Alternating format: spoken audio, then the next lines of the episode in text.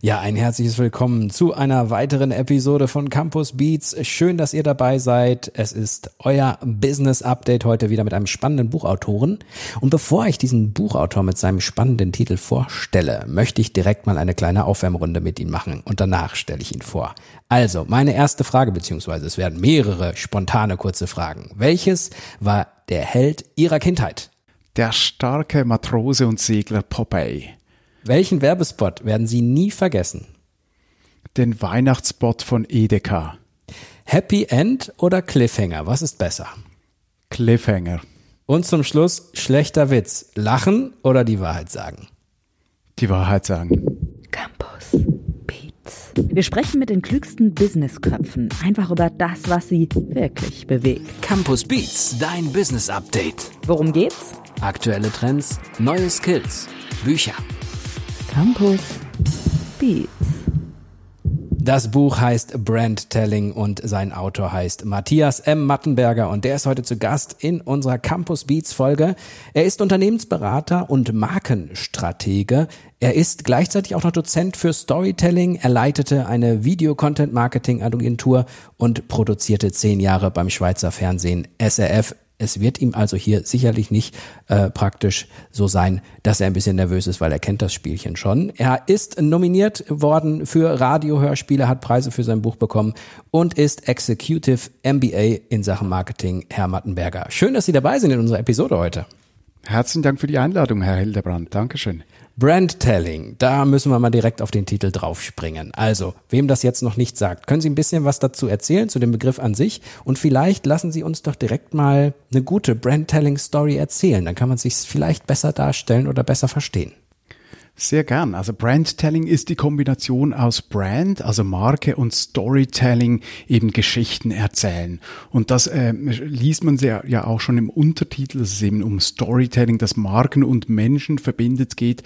Und genauso sollten eben Unternehmen heute auftreten. Nicht nur Unternehmen, sondern eben auch Dienstleister oder Produkte oder auch Self-Marketing, also Menschen, die sich quasi selbst äh, vermarkten wollen.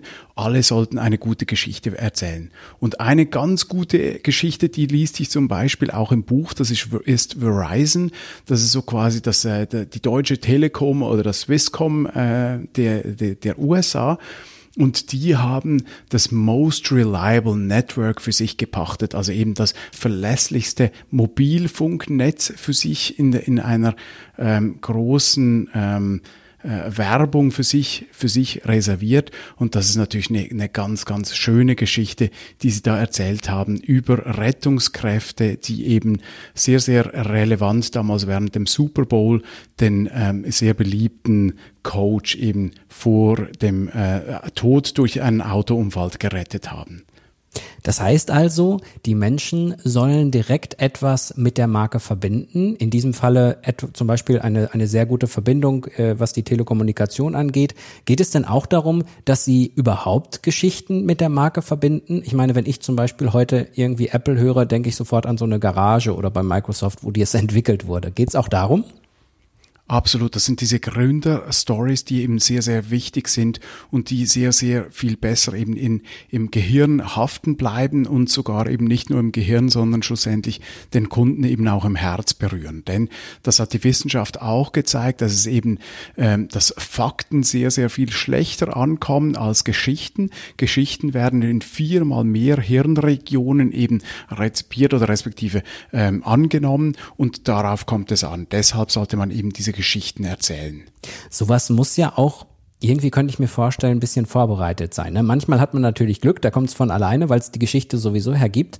Aber es wird doch bei Ihnen sicherlich auch so sein, dass manche sagen, ja, wir wollen das auch haben, wir wollen auch so eine Geschichte zu unserer Marke haben. Kann man so etwas auch entwickeln? Das kann man entwickeln, ja. Geschichten, ähm, gute Geschichten erzählen und eben auch kreieren kann man lernen. Und ähm, das Buch Brand Telling gibt eben eine, eine schöne Hilfestellung, genau zu guten Unternehmensgeschichten zu, zu gelangen. Also da findet man dann eben diese Storytelling oder diese Brand Telling Canvas, wo man Schritt für Schritt in zehn sehr einfachen Schritt zu erfolgreichen und differenzierenden Unternehmensgeschichten gelangt. Und das kann da äh, Schritt für Schritt in diesem Buch gelernt werden. Können Sie mal noch weitere Beispiele nennen, die, die Sie auch vielleicht immer, wenn Sie jemand auf einer Party fragt, warum hast du dein Buch so genannt, was Sie dem für, für ähm, Unternehmen beziehungsweise Marken nennen, die so eine tolle Story haben? Eine Marke, die das sehr, sehr gut macht, ist Patagonia, dieser Kleiderhersteller aus den, aus den USA, die stehen wirklich für nachhaltige Kleidung. Also jedes Kleidungsstück, das sie, das, das sie bei denen kaufen, ist eben wirklich nachhaltig produziert. Die hatten zum Beispiel eine Merino-Wolle-Linie, die, die sie dann aus dem Laden, aus dem Programm genommen haben, weil sie einfach nicht zu 100 Prozent garantieren konnten, dass diese Merino-Schafe auch wirklich nicht ähm, äh, auf äh, schlechte Art und Weise geschoren werden.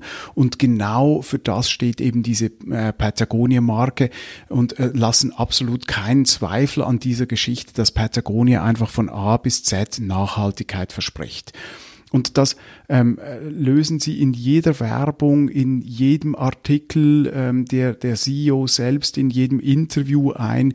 Und das ist eine Marke, die wirklich, und ich sage dem, die Stammgeschichte von der Stammgeschichte her sehr, sehr schön erzählt wird und eben ins Außen, aber auch ins Innen strahlt. Also das heißt, die Mitarbeitenden von Patagonia, die sind der Überzeugung, dass das eine ganz, ganz gute Marke ist, die eben diese Nachhaltigkeit nicht nur sich auf die Fahne schreibt, sondern wirklich auch, auch lebt und gegen außen ganz klar äh, Menschen, die diese Produkte kaufen, die wissen, dass sie da äh, Nachhaltigkeit und eben ein gutes Gewissen im Kleidermarkt einkaufen. Würden Sie sagen, dass so, so richtiger Erfolg nur mit einer richtig guten Markenstory geht heute? Und langfristiger Erfolg Absolut. vielleicht auch? In den letzten 40 Jahren hat ja ein Shift äh, stattgefunden von immateriellen oder von materiellen äh, Vermögenswerten einer Marke oder respektive einer Unternehmung eben hin zu den immateriellen Vermögenswerten. Also das heißt, dass die Marke schlussendlich sehr viel wichtiger wurde für ein Unternehmen und entsprechend diese Marke eben auch das äh, ist im Unternehmen, was wirklich den Wert ausmacht und entsprechend diesem Wert dann eben auch richtig gepflegt werden muss. Und zu dieser Markenpflege gehört eben unausweichlich unbedingt diese Markengeschichte, die, äh, wie ich es vorhin auch äh, erzählt habe, gegen außen oder also in die Außenkommunikation, aber auch in die interne Kommunikation unbedingt gelebt werden muss. Sie haben ja äh, zehn Jahre fürs Schweizer Fernsehen produziert und deswegen haben Sie sicherlich wahrscheinlich auch, das müssten Sie mir gleich mal beantworten, auch in Ihrem Buch das Thema Storytelling auch groß aufgehängt, ne? weil das ist ja unheimlich wichtig, gerade wenn man für Medien produziert, sowohl im, im visuellen Bereich als auch im Audiobereich. Ähm, was ist denn in Sachen Storytelling jetzt die, was sind da so die wichtigsten kreativen Prozesse, die man unbedingt haben muss?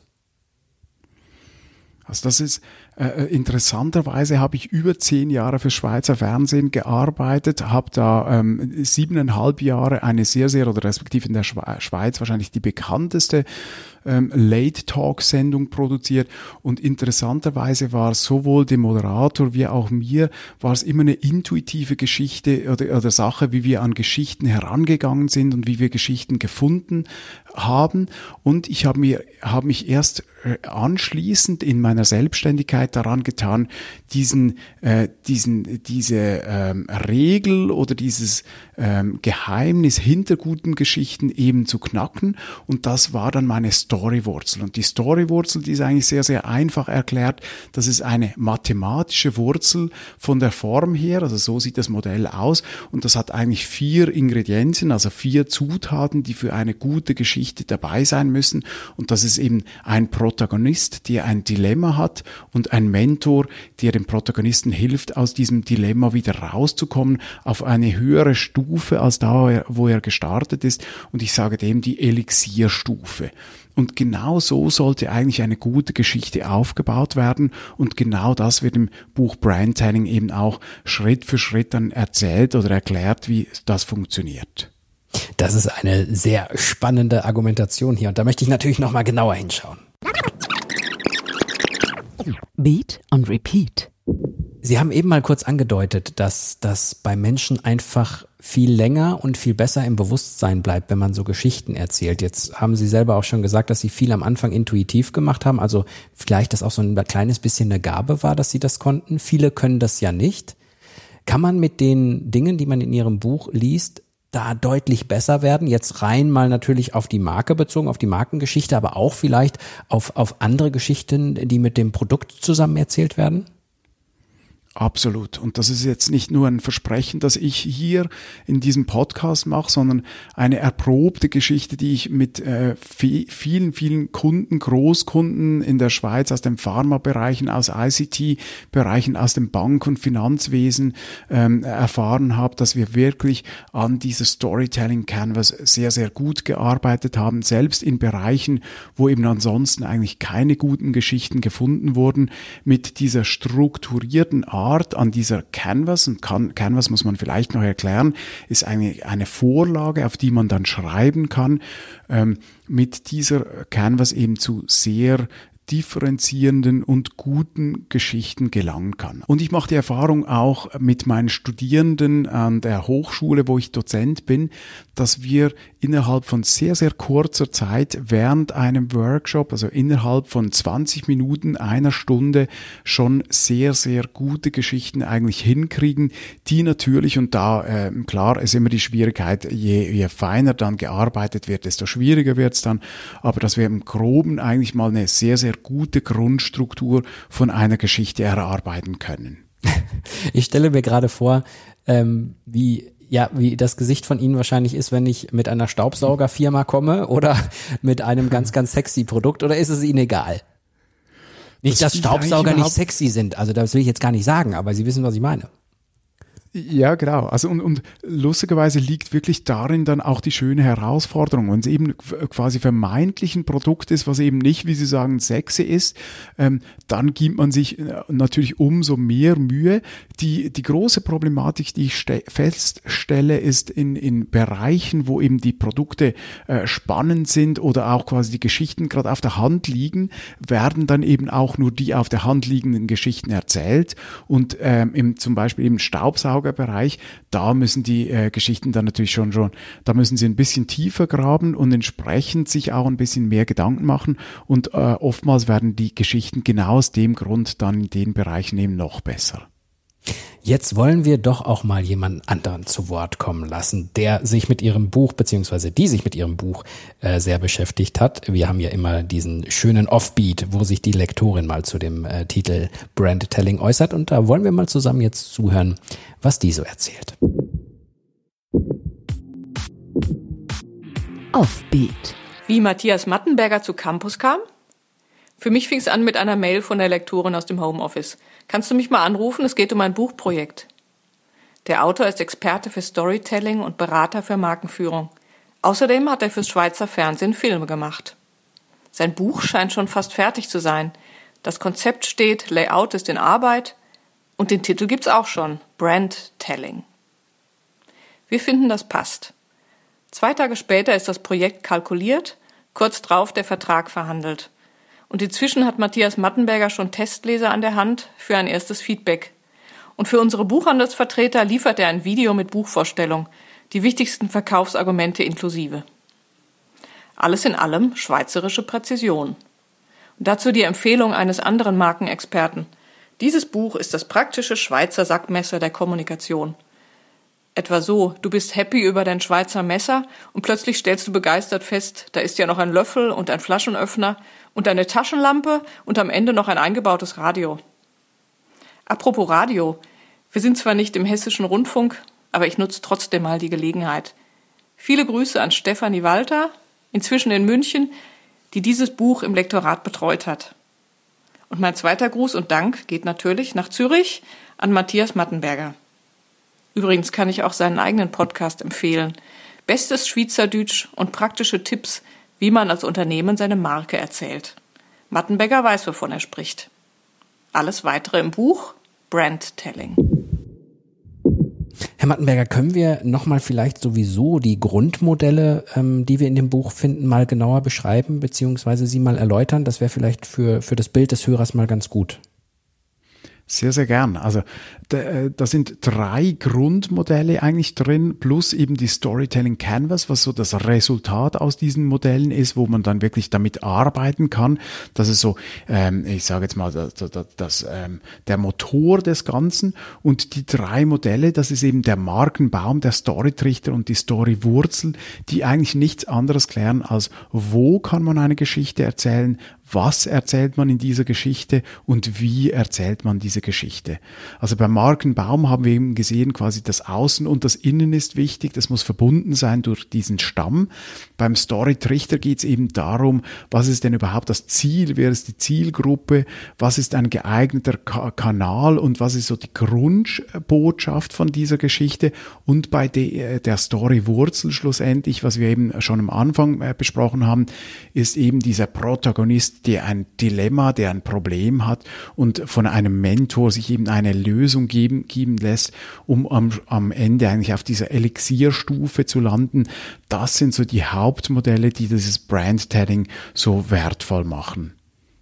Gehen Brandtelling-Stories, was ich mich gerade frage, eigentlich immer gut aus oder funktioniert das Ganze auch mit einem Anti-Helden? Ja, interessant, oder? Grundsätzlich hat man immer das Gefühl, äh, in Marketinggeschichten darf man auf keinen Fall irgendwas Negatives ansprechen. Stimmt eben überhaupt nicht. Jede Geschichte, die Sie da äh, mit, dem, mit diesem Brandtelling-Buch eben erlernen oder, oder machen oder entwickeln werden, hat eben am Anfang wirklich ein Problem. Und da ist eben auch wichtig, dass die Zuschauenden oder respektive Zuhörenden, die, die Kunden, die schlussendlich dann diese Geschichte hören, lesen oder sehen, ähm, auch wissen, welches Problem denn mit dem Produkt, mit, dem, mit der Dienstleistung oder der Marke eben gelöst wird. Also das heißt, die sind nicht unbedingt nur positiv, die haben immer auch eine Schwere drin die Marke und die Geschichte dazu dann langfristig so lebendig zu halten und sie zu pflegen, das stelle ich mir ehrlich gesagt ziemlich schwierig vor. Das ist relativ schwierig und da sind wir wieder beim Markenbaum, wo, sie, wo wir quasi wieder diesen Stamm anschauen müssen und aus dieser Stammgeschichte raus eben diese, ich sage immer, weiterführenden Produktionen oder Kampagnen eigentlich machen äh, soll. Also ein Unternehmen, das das sehr, sehr gut, äh, dem das sehr gut gelungen ist, ist Dollar Shave Club. Das ist ein US-amerikanisches äh, Unternehmen von der Westküste. Da haben sich zwei sehr junge äh, Männer darüber unterhalten an einer Gartenparty, dass es ja eigentlich ein Irrsinn ist, so viel teures Geld äh, zu bezahlen für äh, Rasierklingen. Und das Problem ist ja schlussendlich, wenn, wenn sie sich nass, nass rasieren, dass sie eigentlich jeden Morgen dann vor dem Spiegel stehen und immer mal wieder die Klinge eben stumpf sind und sie natürlich keine neuen Klingen haben und dann entsprechend natürlich mit ganz vielen Schnittwunden ins Büro gehen. ähm, und genau dieses Problem hat Dollar Shave Club und dieser Mike Levine, äh, dieser CEO äh, von Dollar Shave Club eben gelöst, indem er ein Abo ähm, gemacht hat und äh, Rasierklingen für einen Dollar in einem Abonnement-Service äh, zu den Kunden nach Hause gesendet hat. Und interessanter Fun Fact, vier Jahre später hat er sein Unternehmen an Unilever ähm, verkauft und das für eine Milliarde Dollar. Also das heißt, er ist da ein, richtiges Einhorn geworden, wie man in der Wirtschaft sagt. Und ähm, der erzählt eben seinen Claim, also seine ähm, Stammgeschichte, die, die lautet Shave Time, Shave Money, also quasi spare dir Zeit und spare dir Geld mit noch so ein bisschen einem humorvollen Twist, weil mhm. sie eben Shave und nicht Safe ist ähm, drin. Und dieses Shave Time, Shave Money, das erzählt er wirklich auf allen Kana Kanälen ob Twitter, ob Instagram, ob Fernsehwerbung, Plakatwerbung, überall in einer Stringenz und in einer humorvollen Art, äh, die wirklich ein zweites äh, Beispiel sucht und damit einen großen Erfolg natürlich auch ausgelöst hat. Ich glaube, ähm, und da werden Sie mir wahrscheinlich zustimmen, wenn die Geschichte in Europa gelaufen wäre, hätte es ganz anders laufen können, oder? Da muss man, glaube ich, immer gucken, wie die Amerikaner das machen, wie, da muss man schon auch auf die einzelnen Länder gucken, wie die Menschen da drauf sind, ne?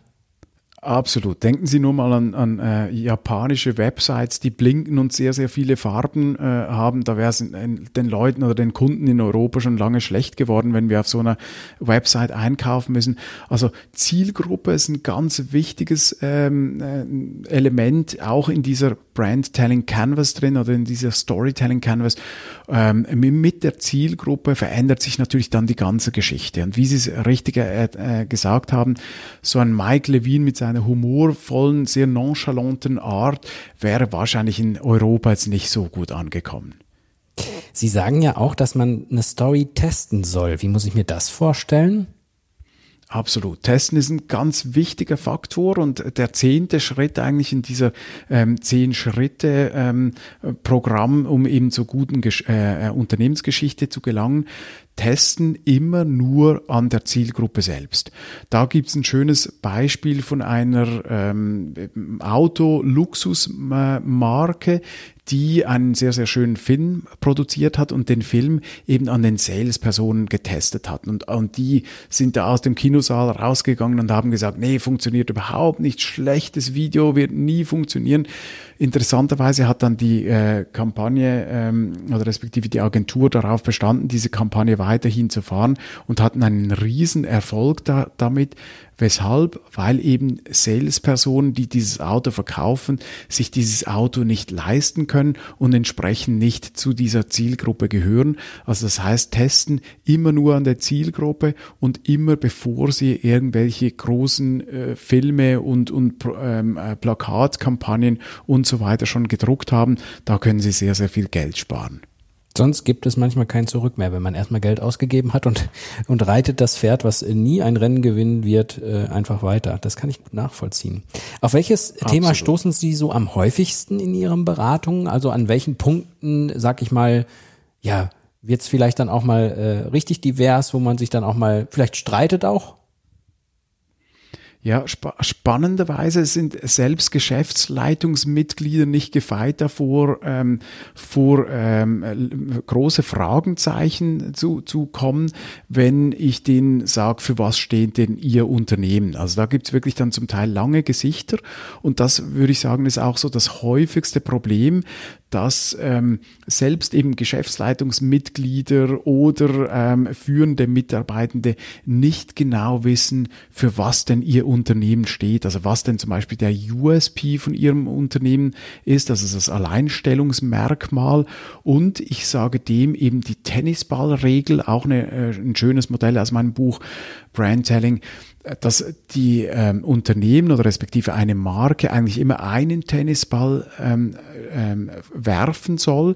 Denn ein Tennisball, den können Sie, Herr Hildebrand, wenn ich den, Ihnen den zuwerfe, dann können Sie den bestimmt auffangen. Mhm. Und wenn ich Ihnen jetzt aber zwei und mehrere Tennis, Tennisbälle ihm zuwerfe, dann wird schon schwierig. Nach welchem, welchem greifen Sie und haben Sie am Schluss überhaupt einen äh, aufgefangen? Und da, deshalb eben die ähm, äh, den, der Rat eigentlich an jedes Unternehmen, an jede Marke, werfen Sie wirklich nur einen Tennisball.